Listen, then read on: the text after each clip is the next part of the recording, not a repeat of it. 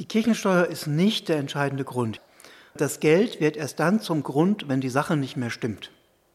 Also wenn ich mit dem Glauben nichts mehr anfangen kann und die Kirche nicht mehr brauche, dann ist es ja logisch, dass ich mich frage, warum soll ich das noch bezahlen? Und das heißt, der Grund für den Austritt ist nicht die Steuer, sondern der tiefere Grund ist, dass man das, was mit der Steuer gemacht wird, für sich als nicht mehr sinnvoll wahrnimmt. Das ist der Podcast Laut und Leis und in dieser Folge geht es um die Frage, wo sind die Kirchenmitglieder und ist der Mitgliederschwund überhaupt noch zu stoppen? Ich bin zu Gast bei Arndt Bünker in St. Gallen. Er leitet das Schweizerische Pastoralsoziologische Institut, kurz SPI, und ist Titularprofessor an der Theologischen Fakultät an der Uni Freiburg in der Schweiz. Einer seiner Forschungsschwerpunkte ist die Entwicklung der Kirchen. Arndt Bünker, herzlich willkommen zu unserem Gespräch. Dankeschön. Seit der Veröffentlichung der Pilotstudie zu den Missbrauchsfällen in der römisch-katholischen Kirche sind die Austrittszahlen sprunghaft angestiegen. Ein Beispiel. Im Kanton Aargau sind im September knapp 1200 Menschen ausgetreten. Das ist viermal so viel wie im Vorjahr im selben Zeitraum. Wie besorgniserregend ist das? Es ist vor allem normal, dass nach so einer Publikation viele Menschen austreten. Das beobachten wir immer wieder. Besorgniserregender wird es dann, wenn die Austrittszahlen nach einer bestimmten Zeit nicht mehr zurückgehen. Mhm. Normalerweise gibt es so einen Peak nach oben und dann wieder nach unten. Und besorgniserregender wäre es, wenn diese Zahlen dauerhaft hoch bleiben. Und das werden Sie beobachten hier an Ihrem Institut. Bis jetzt weiß man, dass es vor allem Menschen sind, die der römisch-katholischen Kirche distanziert gegenüberstehen und diese Missbrauchsstudie war quasi der Tropfen, der das Fass zum Überlaufen gebracht hat. Doch auch viele engagierte Kirchenmitglieder sind empört und fragen sich, soll ich austreten oder nicht? Ant Bünker, was vermuten Sie? Wie viele Katholikinnen und Katholiken werden insgesamt, sagen wir mal, bis Ende Jahr in der Schweiz aus der römisch-katholischen Kirche austreten? Das ist hypothetisch, aber was schätzen Sie? Geht das weiter oder bricht das wieder ab? Eine Zahl kann ich nicht nennen. Das ist klar. Aber ähm, wir werden im Jahr 2023 sicherlich einen Ausbrecher nach oben haben in einer ohnehin steigenden Austrittszahlenkurve. Also auch ohne große Skandale beobachten wir einen schleichenden Anstieg der Kirchenaustrittszahlen jetzt seit schon ziemlich langer Zeit. Mhm. Im Zentrum steht der Vertrauensverlust. Und wenn die römisch-katholische Kirche im Kreuzfeuer der Kritik steht, dann kämpft auch die evangelisch reformierte Kirche mit Austritten. Warum ist das so? Die Menschen, die austreten, sind überwiegend Menschen, die in der Regel schon lange weit weg sind von der Kirche. Die sagt ihnen nichts mehr, die ist für sie nicht relevant, die Botschaft sagt ihnen auch nichts mehr, sie spielt in ihrem Leben keine Rolle. Und diese Menschen haben schon seit Jahren, teilweise seit Generationen, kaum noch Kontakt zum kirchlichen Personal. Sie kennen das nicht mehr. Sie erleben auch Kirche nicht mehr. Und was Sie dann von Kirche noch wahrnehmen, ist das, was über die Medien wahrgenommen wird. Und Medien berichten normalerweise erst dann, wenn etwas schief geht. Sie berichten nicht über das, was Woche für Woche und Tag für Tag an Arbeit geleistet wird. Und das heißt, die Distanzierten, ähm, die ganz, ganz wenig nur noch Berührungspunkte mit der Kirche haben, werden überwiegend dann mit negativen Nachrichten konfrontiert und das trägt natürlich zum Vertrauensabbau bei. Wenn jetzt die Reformierten austreten, wenn die Katholischen ein Problem haben, dann liegt das daran, dass ähm, die Distanzierung von der eigenen Kirche schon so weit weg ist, dass man auch gar nicht mehr weiß, was jetzt die eigene und was die andere Kirche ist. Also ob man römisch-katholisch oder reformiert ist, weiß man nicht mehr. Das weiß man dann nicht mehr. Das spielt auch keine Rolle mehr. Also es spielt ja die eigene Konfession keine Rolle. Und dann hört man irgendeinen Kirchenskandal und nimmt das eine für das andere. Sie befassen sich in Ihrer Forschung seit vielen Jahren mit der Religionslandschaft der Schweiz. Und schaut man 50 Jahre zurück, so stellt man fest, 1970 gab es die zwei großen Landeskirchen, die Reformierten und die Katholiken. Wobei die Reformierten damals leicht in der Überzahl waren, heute ist es ja nicht mehr so. Und wenn man die Zahlen heute anschaut, sie sind auch veröffentlicht auf ihrer Webseite, dann sieht man, dass nur noch gut ein Fünftel evangelisch reformiert ist. Das sind rund zwei Millionen. Ein Drittel der Schweizer Bevölkerung ist römisch-katholisch. Das sind rund drei Millionen Menschen. Und ein Drittel, der ist konfessionslos, also auch drei Millionen Menschen. Und der Rest, also die zehn Prozent, die noch sind, äh, der besteht aus anderen Religionsgemeinschaften. Was ist in wirklich in groben Zügen in diesen letzten 50 Jahren passiert? Es sind eigentlich zwei treibende Entwicklungen, die zentral sind. Die eine ist für die katholische Kirche die Migration. Die katholische Kirche konnte von der Gastarbeitermigration und anschließend von vielen der folgenden Migrationswellen insofern profitieren, als dass Katholikinnen und Katholiken in die Schweiz eingewandert sind. Deshalb hat sich die Zahl der äh, Mitglieder in der katholischen Kirche eigentlich auf einem hohen Niveau stabilisiert. Wir hatten 2014, 15 einen Rekord katholischer Kirchenmitglieder in der Schweiz. Also man muss ja wissen, 40 Prozent der Schweizer Katholikinnen und Katholiken haben eine Migrationsgeschichte. Das ist schon viel. Genau, das heißt, da konnte die katholische Kirche äh, von profitieren, sogar in absoluten Zahlen an Mitgliedern stark gewinnen. Aber im Verhältnis zur Gesamtgesellschaft ist sie trotzdem dann auch wieder zurückgegangen im Anteil. Die Kurve geht runter. Genau. Die Reformierten haben kaum Länder, wo man als reformierte Person, als reformierter Christ in die Schweiz einwandern kann. Von daher konnten sie von der Migration nicht, nicht profitieren. Und was ist der zweite Punkt? Sie sagen, es und der zweite Punkt ist der kulturelle Effekt eigentlich der Säkularisierung und auch der Individualisierung im Bereich der Religion. Da kann man streiten, ob das eine oder andere mehr Gewicht hat.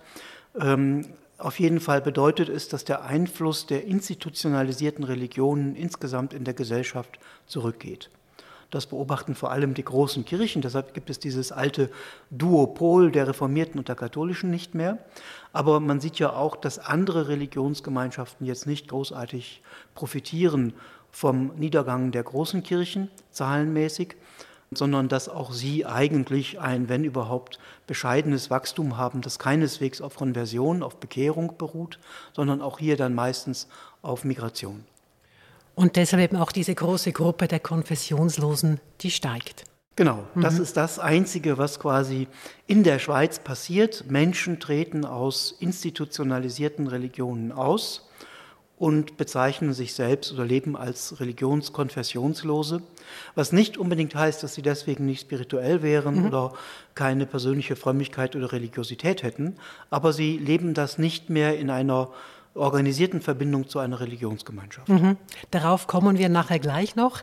Also zusammenfassend kann man sagen, die beiden Landeskirchen, die verlieren Mitglieder, die Gruppe der Konfessionslosen, die wächst.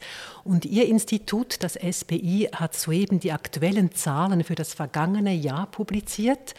Gibt es ein neues, vielleicht sogar ein überraschendes Ergebnis? Leider nicht. Die Trends gehen so weiter, wie ich am Anfang sagte. Die Austrittszahlen, das war ja das letzte Jahr, war ja noch das Jahr vor dieser Publikation über die Missbrauchsfälle. Und ähm, im letzten Jahr sind die Austrittszahlen wiederum leicht gestiegen. In so einem in Anführungsstrichen normalen Jahr ist das statistisch nicht besonders erheblich. Man würde vermutlich sonst gar keinen Bericht darüber machen. Aber es zeigt eben doch, dass der Trend zur Religionslosigkeit in der Kirche, in, in der Schweiz sich fortsetzt. Kommen wir zurück zu den Konfessionslosen. Äh, Sie machen mittlerweile schweizweit ein Drittel aus. Und Rekordhalterin ist die Stadt Basel. Mehr als die Hälfte sagt von sich, sie sei konfessionslos oder auch religionslos. Kann man bei den Konfessionslosen von einem Stadt-Land-Graben sprechen? Von einem Graben würde ich vielleicht nicht unbedingt sprechen, aber es gibt sicher eine sehr starke Differenz. Das ist schon so, dass die, auch traditionell und historisch, dass die Entfremdung von den Kirchen im urbanen Umfeld ähm, stärker verbreitet ist als im ländlichen Umfeld, was sich mit der Konkurrenzsituation erklären lässt. Im ländlichen Umfeld spielt die Kirche auf dem Dorf, im Tal einfach noch eine andere Rolle, um die man gar nicht herumkommt. Nicht mal wegen religiöser Fragen, sondern wegen auch verschiedenster anderer sozialer Zusammenhänge. Das hat man in der Stadt nicht. Da gibt es viele Religionsgemeinschaften und äh, Ich vermute, der größte Teil der Menschen in der Schweiz, in Städten, weiß nicht mal, wie die Seelsorgenden in der eigenen Kirchgemeinde oder in der eigenen Pfarrei heißen. Gut, die Konfessionslosen, die kümmern sich wahrscheinlich eh nicht mehr um die eigenen Pfarreien. Aber könnte man beispielsweise sagen, dass der typische Konfessionslose jung, männlich, urban und gut verdienend ist? Das war sehr lange das Bild vom Menschen, der aus der Kirche austritt und dann eben von den Konfessionslosen, jung, urban, gut verdient. Ähm, jetzt gibt es ja das Phänomen der Konfessionslosigkeit schon lange, damit werden die Konfessionslosen auch älter. Also wir haben auch da schon eine zweite Generation und da passiert das Gleiche, was in christlichen Kontexten auch passiert. Die Religionszugehörigkeit wird wie die Nichtzugehörigkeit zu einer Religion familiär weitergeerbt. Also wer in einer christlichen Familie aufwächst, wird in der Regel noch getauft und ähm, hat dann eine Kirchenmitgliedschaft Wer nicht religiös aufwächst, ohne eine Religionsbindung, nimmt das in der Regel auch biografisch ein Leben lang mit. Also das wird weiter tradiert. Ja, und das mit der Männlichkeit, das ist vielleicht noch ein spannender Punkt, das löst sich auch je länger, je mehr auf. Ähm, es war tatsächlich so, in den vergangenen Jahren konnten wir äh, mehrheitlich Männer sehen, junge Männer, die austreten. Das nähert sich jetzt sehr stark an. Also de facto sind die Zahlen von Austretenden bei Männern und Frauen fast identisch. Ah, das ist interessant. Das ja, hat sich wirklich geändert. Das hat sich geändert. Und das zeigt auch ein bisschen, dass das Austreten, wenn es sozusagen die, die Geschlechtergrenze auch nochmal so nivelliert, dass das doch so eine Art kulturelle Normalität wird in unserer Gesellschaft und darauf müssen sich die Kirchen einstellen. Ja, das ist eine große Herausforderung, denn viele Menschen, die ja aus der Kirche austreten, sagen von sich gleichwohl, sie seien auf irgendeine Art religiös. Sie können einfach mit der Institution Kirche nicht mehr viel anfangen. Hand Bünker, was vermuten Sie oder wissen Sie, ähm, wo diese Menschen ihre Spiritualität ausleben? Wo finden sie Halt? Also man sagt, dass 40 Prozent der Säkularen, also das sagt nicht man, das haben wir herausgeforscht. Aus sagt Ihre Forschung, das genau. Wir, genau. Mhm. Ähm, ungefähr 40 Prozent der Säkularen geben an, sie seien spirituell. Mhm. Das ist doch viel. Das ist viel. Man muss jetzt immer fragen, was heißt das? Mhm. Heißt das, dass man irgendwie entfernt ab und zu mal Yoga macht? Heißt das, dass man beim Essen mehr oder weniger esoterische Regeln noch beachtet, die wichtig sind? Heißt das, dass man noch so einen Restbestand an christlicher Religiosität hat. Da haben wir noch keine genauen Erkenntnisse. Das, was wir abfragen, sind in der Regel entweder klar definierbare, anders alternative religiöse Angebote, Yoga, Reiki, Aberglaube, Wahrsagerei mhm. und sowas. Da stellen wir keine großen Zuwächse fest. Das Einzige, was im Trend ist, ist Yoga. Aber ob Yoga von allen, die das machen, spirituell gesehen wird oder auch als Dehn- und Sportübungen und körperliche Tätigkeit, das ähm, können wir noch nicht genau sagen. Was wir dann sehen, ist, dass die Ausgetretenen oft, wenn sie nach ihren religiösen Überzeugungen gefragt werden, noch so im weitesten Sinne Anklänge an monotheistische, theistische Vorstellungen haben. Also da gibt es noch ein höchstes Wesen, einen Gott, eine irgendwie transzendente Kraft, mit der man vielleicht sogar in Beziehung treten kann. Aber es wird dann nicht konkreter, das ist äh, real geworden in Jesus Christus und äh, so, da, da läuft es dann auseinander. Also spirituell ist ein ziemlich schwammiger Begriff. Genau, auch das. die Vorstellung eines Lebens nach dem Tod, die ist relativ zäh noch äh, am Leben. Sie wird natürlich kulturell auch verbreitet durch Filme, Hollywood-Sachen und so.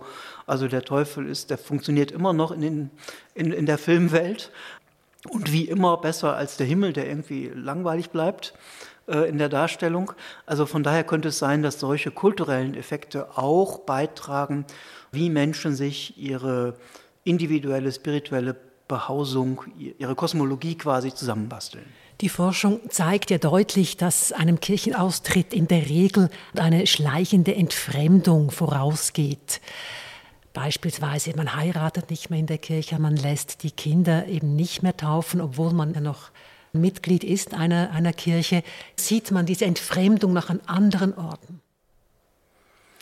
Ich würde schon sagen, dass Entfremdung sowohl von der Institution Kirche, man erlebt sie nicht mehr, man kennt sie nicht mehr, und die Entfremdung vom Glauben, also das, was die Kirche verkündet, ist den Menschen fremd. Das sagt ihnen nichts mehr. Das sind Phrasen, die man im Religionsunterricht mal gelernt hat, aber mit denen man eigentlich im Erwachsenenleben nichts mehr anfangen kann. Das sind schon die wichtigsten Triebfedern. wenn man das jetzt ein bisschen dreht und fragt, ja, was gibt es denn noch andere Beobachtungsperspektiven, dann könnte man verschiedene andere sogar noch nennen, zum Beispiel die psychologische. Und dann wäre man bei dem Vertrauen, was Sie ganz am mhm. Anfang vom Gespräch auch schon mal genannt haben. Ohne Kontakt zu einer Institution kann kein Vertrauen wachsen. Vertrauen braucht Erfahrung. Vertrauen braucht so etwas wie Beziehung, Belastbarkeit, Erprobung. Wenn ich das nicht mehr habe, dann kann sich kein Vertrauen entwickeln. Und eine Religionsgemeinschaft, die ja im Kern auf Sinnfragen antworten möchte, die braucht Vertrauen. Mhm. Eine Religionsgemeinschaft, die in Krisen Antworten geben möchte, die braucht Vertrauen, sonst erreicht man sie nicht mehr in Krisen. Vertrauen und Gemeinschaften. Gemeinschaften auch, da wäre ich aber vorsichtig, weil das, was wir so anbieten als Gemeinschaft, das klassische kirchgemeindliche, pfarreiliche Leben, das wird von vielen Menschen definitiv nicht gesucht. Mhm. Also diese Art von Sozialformen, wie wir das soziologisch nennen, von Vergemeinschaftung, die müssten wir zumindest mutig, sehr, sehr entschieden relativieren, wenn wir Menschen Gemeinschaftsangebote machen möchten, die für sie passen. Und das sind nicht die Gemeinschaftsangebote von der Wiege bis zur Bahre, mhm. äh, die einfach am Wohnort hängen, sondern die müssen ganz andere Qualitäten haben als das, was wir bislang machen. Und wie müssen diese Qualitäten aussehen? So unterschiedlich wie die Menschen heute sind. Also da gibt es nicht das eine Rezept. Menschen brauchen vielleicht eine Wegbegleitung für eine kurze Zeit. Aber dann brauchen sie auch das Gefühl und die Erfahrung, ich darf da auch wieder rausgehen, ohne mich entschuldigen zu müssen. Mhm. So wie ich nicht Danke sagen muss, wenn ich eintrete für eine bestimmte Zeit. Und da sind wir als Kirche noch nicht so gut. Ähm, also es gibt Ansätze, man kann es beobachten, dass Pfarreien das versuchen, aber Sie haben schon versucht, recht. Und das ist gut, dass es versucht wird. Ähm, es ist auch wichtig, dass das versucht wird. Es ist aber auch wichtig zu sagen, dass solche Versuche in eigentlich sozialformmäßig unbekanntem Terrain, dass das Laborversuche sein müssen. Das ist klar. Und im Labor passiert meistens eines, Versuche gelingen nicht. Oder sie zeigen, dass die Wirkung, die man sich versprochen hat, nicht funktioniert. Also wenn Sie ein Medikament erfinden wollen, da machen Sie vielleicht zehntausende Versuche, bis Sie den einen Weg gefunden haben, wie es geht. Und ähm, dieser Mut, etwas zu experimentieren und das Scheitern als Chance zu sehen, weil wir daran lernen können, das ist in der kirchlichen Kultur, die Jahrzehnte, Jahrhunderte lang die Pfarrei oder andere Dinge als Sozialform fest kannte, mindestens ist das das Gefühl der Leute, das ist extrem schwierig, mit so Experimentierformen so umzugehen, dass es nicht zum, äh, zur frühzeitigen Resignation mhm. führt. Und Scheitern muss nicht Resignation heißen, wenn man ein Experiment macht. Nochmals zu den Gründen für den Kirchenaustritt. Beobachten Sie auch Unterschiede zwischen den beiden Konfessionen? Ja, wir können in den letzten Jahren feststellen, dass ähm, es tatsächlich Unterschiede gibt. Die Reformierten haben die Herausforderung zu bewältigen, dass der größte Teil der Austretenden eigentlich sagt, ich kann schon mit Kirche und Glaube schon lange nichts mehr anfangen und ja, dann werde ich halt auf, das, auf die Tatsache aufmerksam, dass ich ja noch Mitglied bin und überlege, warum eigentlich. Vergleiche das mit dem Fitnessstudio. Ich verliere erst die Lust am Sport oder habe die Disziplin nicht mehr, mich darauf einzulassen und dann sage ich irgendwann, warum soll ich es noch bezahlen? Bei den Katholischen haben wir diese Leute auch und das wächst auch bei uns. Aber aktuell ist der größte Teil der Austretenden einer, der sagt, ich bin mit den Positionen meiner Kirche nicht mehr einverstanden. Also, also das Rolle Verhältnis der Frau, Frau, beispielsweise. Sexualmoral, die, die Dauerbrenner, die immer, mhm. die seit Jahrzehnten ja bekannt sind.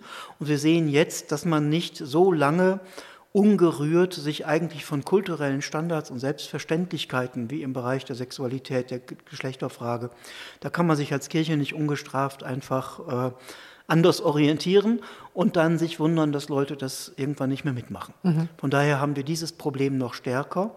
Aber diese kulturelle Entfremdung zu überwinden, wird vermutlich nicht bedeuten, dass Leute nicht austreten, weil dann spielt das andere Element auch bei uns, dass viele schon lange nicht mehr wissen, ja, schön, wenn sie jetzt die Frauen auch gern haben, aber...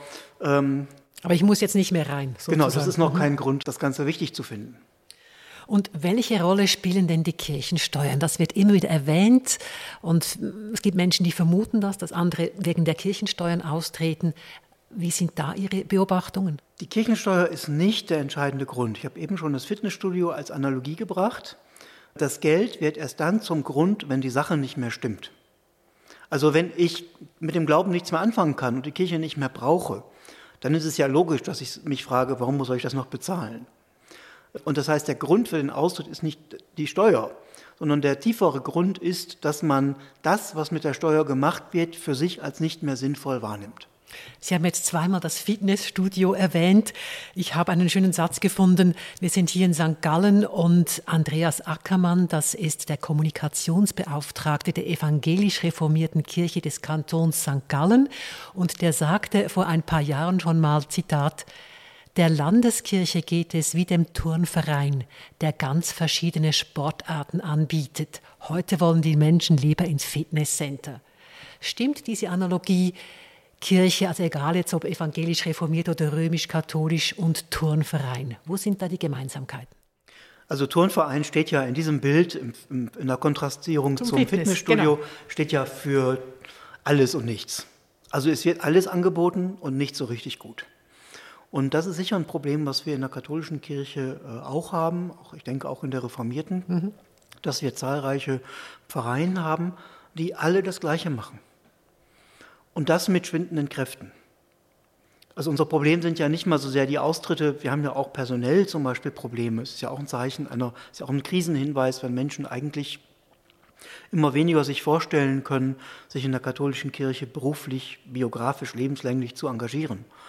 Und wir merken, dass wir sozusagen überall das klassische Vollprogramm kirchlicher Angebote zur Verfügung stellen, was immer weniger gelingt und die Leute kommen nicht mehr und gleichzeitig fehlen uns die Ressourcen für neue, für neue Angebote. Mhm. Also wir haben, glaube ich, ich mache das an einem Beispiel konkret. Gerne. Ähm, seit Jahrzehnten, seit Jahrhunderten denken wir eigentlich, kirchliche Sozialisation funktioniert über die Gewinnung der Kinder. Man muss den Kindern den Katechismus äh, beibringen oder den Glauben beibringen und dort zur Erstkommunion führen, die Sakramente erklären und dann bleiben sie schon ein Leben lang dabei. Und dann passiert nichts mehr. Aber wir wissen heute, und das nicht erst heute, schon seit langem, die Firmung ist für viele eine Art Letztbegegnung mit der Kirche. Und bei den Reformierten ist es die Konfirmation. Bei den Reformierten ist es die Konfirmation, die Erstkommunion ist für viele schon die Letztkommunion. Ähm, das heißt aber, dass dieses ganze sakramentale Angebot, was wir machen, bleibt im Verständnis derer, für die die Erstkommunion die Letztkommunion war, im kindlichen Verständnis stecken. Und wenn die 20, 30, 40, 50 Jahre alt sind, kommen die natürlich nicht mehr auf dieses Sakrament zurück, was sie quasi durch die Kinderaugen mal verstanden haben, was aber als Erwachsene für sie keine Bedeutung mehr haben kann. Mhm. Durch, in diesem Verständnis. Und wir haben nirgendwo Angebote, hier als erwachsene Person zum Beispiel neu äh, sich mit dem Glauben auseinanderzusetzen. Also ich lebe in Basel-Stadt und beobachte jetzt verstärkt bei den Reformierten, dass sie Angebote versuchen zu lancieren. Also das kann irgendwie Kaffee auf der Straße sein, man will zu den Leuten gehen, ein Glas Wein, über irgendwelche Themen sprechen, über Musik sprechen. Es ist einfach nicht ganz einfach, zu den Leuten zu kommen, weil das Image der Kirche eben schon angekratzt ist. Wie das sehen ist, Sie das? Das ist sicher eine Herausforderung, das erleben wir an anderen Orten auch. Auch hier in St. Gallen gibt es in der City Pastoral spannende Angebote. Aber ja, man muss dann eben schon auch sehen, dass die Entfremdung von unserer Kirche und das Imageproblem mhm. tatsächlich so groß ist. Und wir machen es ja hier auch ökumenisch. Also das betrifft auch da, die Entfremdung betrifft beide Kirchen. Äh, das ist so groß, dass man tatsächlich mit bei diesen Angeboten ein bisschen auch wie ein Fremdkörper auf dem Marktplatz der Möglichkeiten steht. Und da mhm. muss man auch den Mut haben, sich dann dahinzustellen und den Mut haben, auch zu reagieren, wenn man merkt, dieses Angebot oder diese Art und Weise, wie wir ins Gespräch kommen wollen, funktioniert besser, aber das andere funktioniert schlechter. Mhm. Es da geht ja auch immer um die Ressourcen, nicht? wie Sie genau. sagen. Man muss sich dann schon überlegen, wo steckt man es rein. Genau, da erlebe ich hier, ich bin heilfroh, dass es das gibt und da gibt es wichtige Lernerfahrungen. Aber eben, es sind nicht die Dinge, bei denen man jetzt sofort erwarten kann, damit kommen wir wieder zu alten Verhältnissen. Das werden wir nirgendwo mhm. mehr kommen. Und ehrlich gesagt ist das ja auch gut so. Aber ist denn die Institution Kirche, ich spreche jetzt nicht vom Glauben, sondern von der Institution, ist die noch zu retten, Arndt Bünker? Also die Kirche hat ja die Botschaft, die Menschen zu retten, beziehungsweise von einem Gott zu sprechen, der Menschen rettet. Äh, das ist das Entscheidende und das wird bleiben. Und wie sich das institutionalisiert, das wird sich ändern. Also zwangsläufig, das sehen wir durch Austrittszahlen, das sehen wir durch verändertes Mitgliederverhalten. Menschen, auch unsere Kirchenmitglieder machen ja das Normalprogramm, was für sie vorgesehen wäre, nicht mehr mit. Mhm. Die Kirchen sind leer. Meistens. Ja, leer. Das ist auch so. Also es sind ja noch Leute da. Ja, aber, aber manchmal ist, schon sehr, sehr wenig. ist schon wenn man von den Feiertagen und Festtagen absieht. Genau, und auch da wird es weniger. Da haben wir übrigens einen Corona-Effekt. Also wenn wir einen haben, dann beim Gottesdienstbesuch. Gerade die ältere Generation, die natürlich während Corona noch mal zwei Jahre älter geworden ist. Ich merke es bei meinen eigenen Eltern. Die haben in der Zeit die Phase erlebt, wo sie es nicht mehr schaffen, zum Gottesdienst zu gehen. Und die schauen jetzt, weil sie ein Leben lang sonntags zur Messe gegangen sind, die schauen das jetzt ähm, im Fernsehen, den Gottesdienst. Also da merken wir das, den Corona-Effekt. Wir merken auch, dass es weniger werden. Ähm, leer würde ich noch nicht sagen, dann macht man sie einfach zu. Das war wieder zugespitzt, aber wenn man sich überlegt, es sind irgendwie 30, 40 mhm. Menschen in einem Gottesdienst, ja. ist das manchmal schon viel? Ja, und die Frage ist tatsächlich dann berechtigt, macht es Sinn, die gleichen Ressourcen wie früher oder vielleicht sogar noch mehr Ressourcen in ein Programm zu stecken, in ein Angebot zu stecken, was auf Dauer abonniert ist auf weniger Zulauf? Mhm. Und ich würde dafür plädieren, und da kommen wir zu dieser Institutionsfrage, es geht nicht um alles oder nichts, sondern es geht um einen Wechsel der institutionellen Gestalt. Wenn wir uns auf das kleinräumige Pfarreisystem beschränken, dann glaube ich, dass unsere Kirche, unsere Kirchen auch reformiert, keine Zukunft haben werden. Aber was ist die Alternative? Was ist Ihre Vision? Ich habe keine konkrete Vision, da will ich ehrlich sein und das bringt uns auch nichts. Äh, ich bin kein Wahrsager. Aber wir wissen doch, dass Menschen heute äh, viel individualisierter als früher die Auseinandersetzung mit Religion und Spiritualität suchen. Und wir wissen, und das ist eine Knacknuss für beide Kirchen, besonders für die katholische Kirche, dass wir heute Auseinandersetzungen mit Religion und Spiritualität nur hinbekommen, wenn wir Freiheit von Menschen wirklich ernst nehmen. Und das heißt auch nicht nur Freiheit, äh, ein Angebot anzunehmen oder abzulehnen, so nach dem Motto Vogel friss oder stirb. Ich biete dir dieses Modell für dich an, so, so darfst du leben und das kannst du mitmachen oder nicht, das akzeptieren wir dann schon, sondern wir müssen viel mehr schauen, was brauchst du als konkreter Mensch, mit dem ich zu tun habe? Was ist dein, was sind deine Werte? Was ist dir wichtig? Und da müssen wir auch mitgehen können und müssen Freiräume ermöglichen. Und ähm, das ist dann nicht Vogel friss oder stirb, sondern das ist begleiten, das ist aushalten, das ist äh, Ambivalenzen aushalten, das ist Unsicherheiten aushalten, ähm, Freiheit annehmen in aller Unsicherheit, die damit verbunden ist. Und das haben wir als katholische Kirche in unseren Angeboten noch viel zu wenig mhm. gelernt. Wir setzen immer noch auf die Sicherheit, auf das Planbare, das Regelmäßige eigentlich müssten wir jetzt den Mut haben, hier den Hebel umzudrehen und große Beträge umzulenken in Experimente, in neue, mhm. in neue Versuche. Aktuelle Studien, die zeigen ja auch, dass Kirchen auf der gesellschaftlichen Ebene, nicht auf der persönlichen, jetzt auf der gesellschaftlichen Ebene, keine große Rolle mehr spielen. Ich frage Sie als Theologen, wie kann und muss sich Kirche verändern, damit sie gesellschaftlich wieder eine Rolle spielt? Heute müssen wir, glaube ich, überlegen, wie können wir tatsächlich auf gesellschaftlicher, auf kultureller Ebene, auf sozialer Ebene mehr Relevanz gewinnen oder die Relevanz, die das Evangelium ja hätte, wieder neu zeigen. Das heißt, das Diakonische wird sicher wichtig sein. Das wird immer auch anecken. Also wer sich diakonisch in der Schweiz einsetzt, macht der reichen Schweiz deutlich, dass hier nicht alle gleich glücklich werden können. Wer sich diakonisch einsetzt, wird nicht einfach Ressentiments gegenüber Migranten pflegen können. Wer sich diakonisch in der Schweiz einsetzt, macht sich auch ein Stück unbequem. Aber ich glaube, man kann das sozusagen naiv machen mit einem falschen Prophetismus, der tatsächlich einfach nur Widerstand weckt.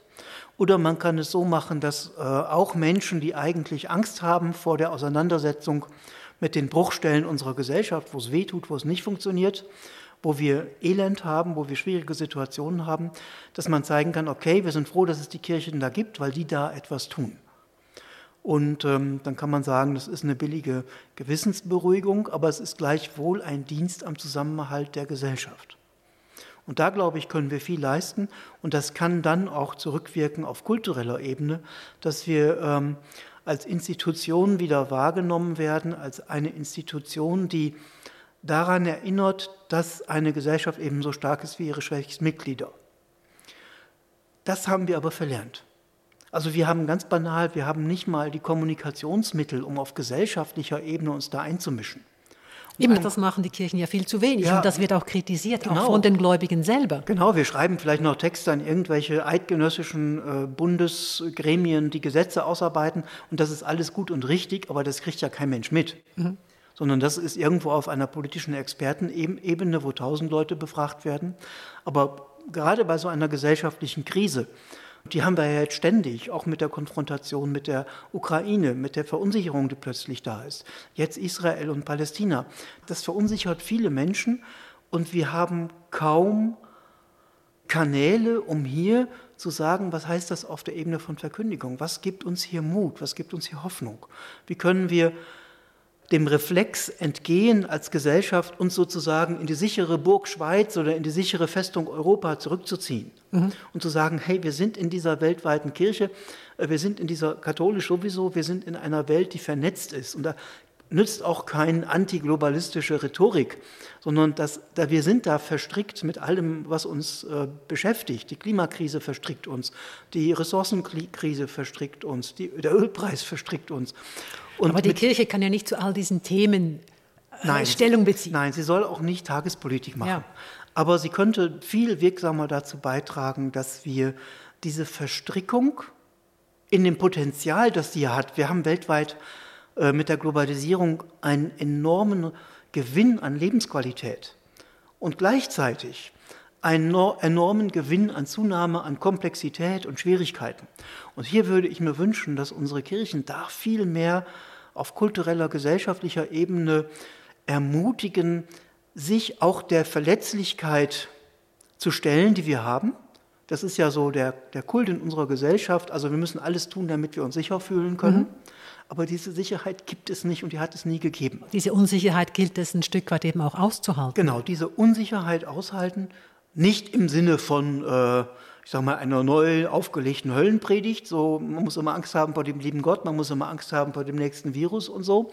Das führt eher in die Enge, sondern im Sinne von Vulnerabilität gehört zur Lebendigkeit dazu. Vielen Dank, Arndt Bünker, für Ihre Ausführungen. Sehr gerne. Danke für die Einladung. Das war der Podcast Laut und Leis. Zu Gast war Arndt Bünker. Er leitet das SBI in St. Gallen und ist Titularprofessor an der Theologischen Fakultät an der Uni Freiburg.